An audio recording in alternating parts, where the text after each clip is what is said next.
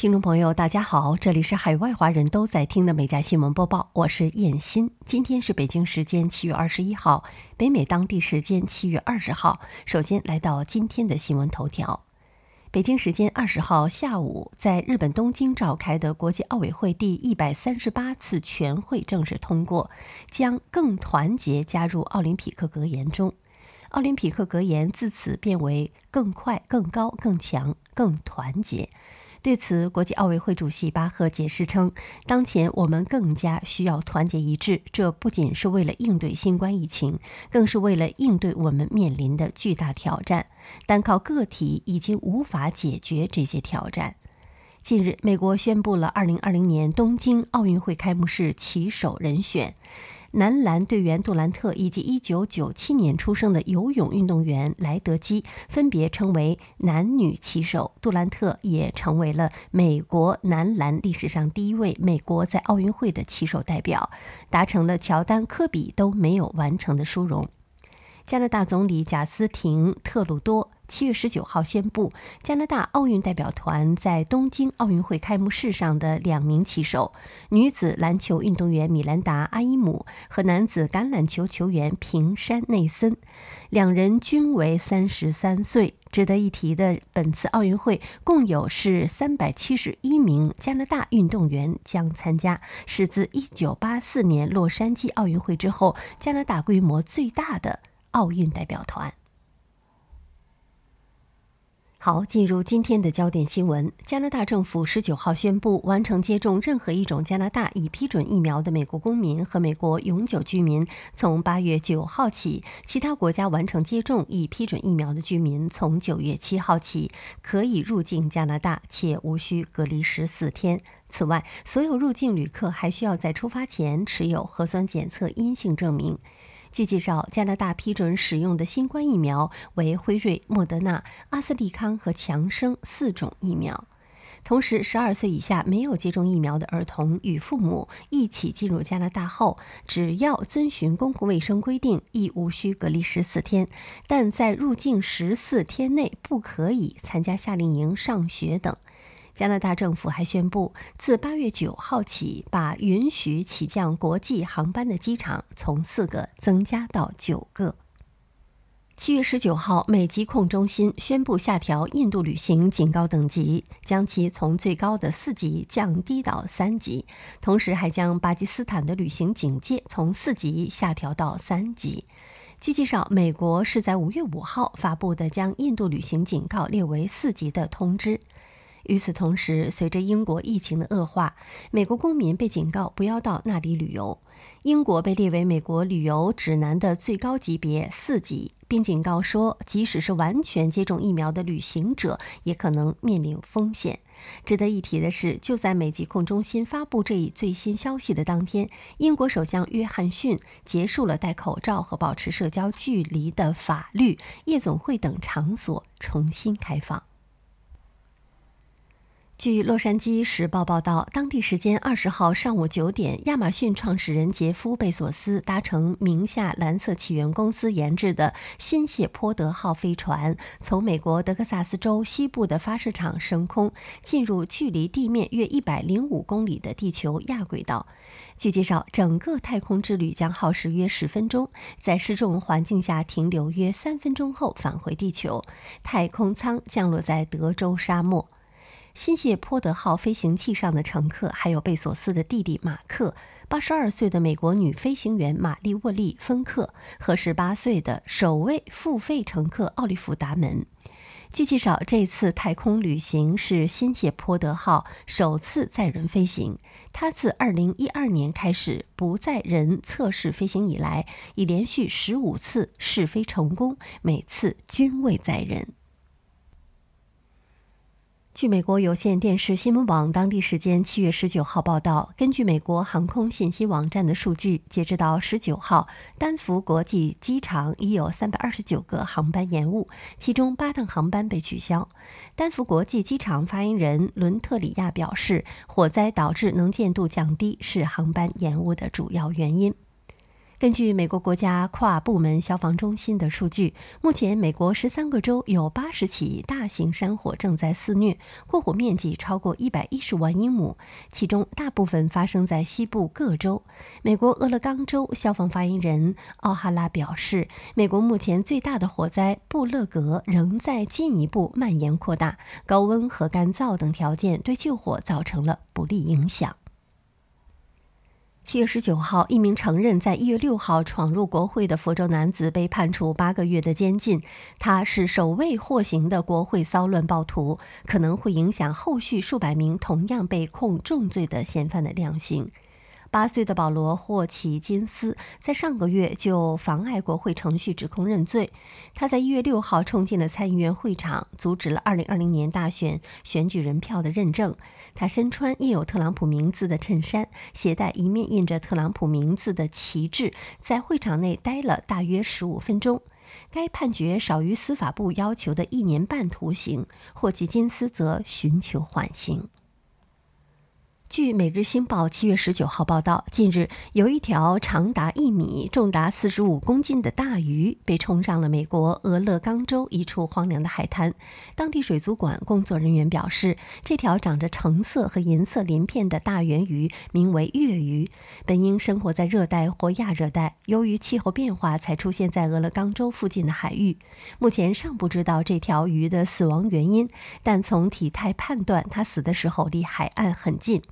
据美国国家海洋和大气管理局表示，将利用这条自投罗网的粤鱼来做更多的研究，了解这个物种。据介绍，这条鱼将一直冷冻到今年晚些时候，届时学生们将有机会在哥伦比亚和海事博物馆的帮助下对这条鱼进行解剖。其胃里的食物可以帮助人们了解它吃什么、生活在哪里。待解剖完成后，骨架也将被水族馆永久保存并进行展出。据美国福克斯新闻网十九号报道，华盛顿特区当天开始建设“黑人的命也是命”广场，使之成为美国首都的一处永久性的设施。特区交通局发布提醒，该街区将在施工期间实施交通管制，施工时间为上午的九点半到下午的五点半，预计十月一号结束。去年六月五号，“黑人的命也是命”三个巨大的英文单词被用醒目的黄色油漆涂画在华盛顿十六街位于白宫前的路段上。市长缪利尔鲍泽下令，这条路段被命名为“黑人的命也是命”广场。今年五月，地上的字母被涂掉，这引发了华盛顿“黑人的命也是命”组织的批评。据文学报报道，近期词典网新增三百多个词汇，并且更新了网站词条。其中一些词汇反映了过去一年的社会现实、新冠病毒的传播与发展、美国种族主义清算运动等，还有英语世界社交媒体的流行用语。词典网主编约翰·凯利说：“我们生活在一个复杂而又充满挑战的社会，语言的改变会帮助我们认知这个社会。”在这些新增的词条中，有几个词已经成为了互联网和当下社交的流行。比如，在社交平台非常流行的爱称“扎滴”，扎滴是用来形容男性，通常指男性有着吸引力，同时性感且有魅力。近日，硅谷钢铁侠马斯克的推特账户头像换了，在帅气的新头像中，马斯克戴着墨镜，而两片墨镜镜片上赫然印着狗狗币的经典狗头形象。据介绍，这已经不是马斯克第一次给虚拟货币带货了。今年二月，他还将带有比特币符号的图片做头像，带动比特币价格涨到五点七万美元。从最近七天的行情来看，狗狗币价格总体处于下跌的态势，保持在零点二一美元以下。当前最新是零点一八美元，市值二百三十五亿美元。目前，狗狗币是国际上用户数仅次于比特币的第二大虚拟货币。但有趣的是，狗狗币创始人之一 Jackson 日前表示，此生不再涉足币圈。来自《洛杉矶时报》的报道，企鹅兰登书屋于当地时间七月十九号宣布，现年三十六岁的哈里王子正在创作一部亲密而真挚的回忆录，讲述他从出生起作为英国王室成员生活的高峰与低谷。包括自己作为一个小男孩的生活，以及母亲威尔士王妃戴安娜于一九九七年不幸身亡的事件。同时，也将包括他与妻子梅根·马克尔的故事，以及他的喜悦，发现自己成为丈夫和父亲。有消息称，《哈利王子回忆录》自去年开始创作，目前初稿已接近完成。书中将有超过二百八十位人物出场。这一回忆录可能会在二零二二年年底英国女王加冕七十周年纪念日当天出版。该书目前尚未命名，其出版后的所有收益将捐给慈善机构。十九号，洛杉矶市警局六月三十号非法烟花引爆事故初步调查结果出炉，警方认为计算上的差错应是此次事故的原因。洛杉矶市警局局长表示，在非法烟花引爆前，爆破小队技师估计放入专用引爆装置的爆炸物为十六磅，而数据显示，当时装入引爆装置的爆炸物为四十二磅，远超出引爆装置的抗爆炸能力。六月三十号，洛杉矶市警局试图将在南洛杉矶收缴的非法烟花放入专用装置，在现场引爆。当时，警方考虑移动这些非法烟花很危险，到由于人为的疏失，此次引爆导致了严重的事故。现场及附近的区域十七人受伤，其中包括十名警员。此外，周围房屋也毁损严重，警方专门用于引爆爆炸物的车辆也遭到炸毁。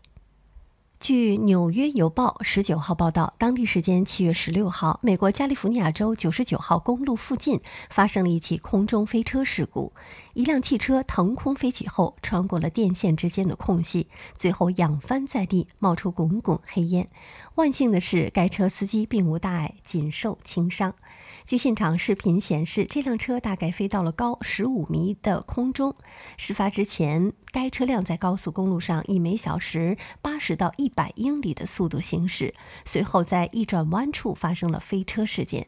当地警方称，这辆车此前刚刚发生过一起肇事逃逸事件，司机并没有醉酒、吸毒等情况。上周末，马萨诸塞州一位渔民捕获了一只罕见的蓝色龙虾。这名渔夫在拍照留念后，最终将龙虾放回水中。最终，渔夫的这种保护稀有动物的行为也被无数网友盛赞。据美国缅因大学龙虾研究所称，之所以出现蓝色龙虾，是因为基因缺陷所导致的。捕获一只蓝色的龙虾概率通常被认为是二百万分之一，但也有专家认为这只是一个猜测，因为没有人真正知道海洋中到底有多少只蓝色龙虾。印度《每日卫报》七月十八号消息，近日一名到英国读书的印度留学生李石。普雷姆在曼彻特斯市皮卡迪利公园坐在一个长椅上吃午饭，这时一群鸽子飞了过来，他便随手掰下了一小块玉米饼放在地上，打算喂鸽子。这时，一名环保官员走过来，指责普雷姆在公共场所扔垃圾，按规定要罚款约二百英镑，并最终对他罚款了一百五十英镑。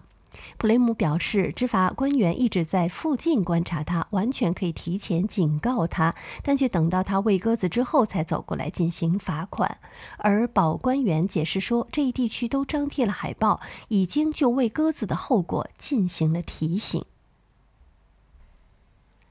巴西《环球报》十九号报道，上周日凌晨三点，巴西犯罪组织的九名成员以《肖申克的救赎》的方式，在牢房内挖出了一条隧道，然后成功越狱。据报道，囚犯们在其中一间牢房里挖了个洞，然后挖出一条通向车站庭院区域的隧道。从监控录像中可以看到，囚犯们从隧道爬出后，从墙头上跳下来，沿着一条路逃跑了。据介绍，这九人被认为是黑帮组织的成员。巴西政府认为那是巴西最大的犯罪组织。据介绍，其中一名逃犯在数小时后在前伴侣的家中被捕，其余逃犯仍在追捕中。据报道，在越狱事件发生之前，这座设计为容纳十五名囚犯的小型监狱竟关押了三十五名囚犯。好，以上就是今天美家新闻播报的全部内容。感谢收听，我们明天再会。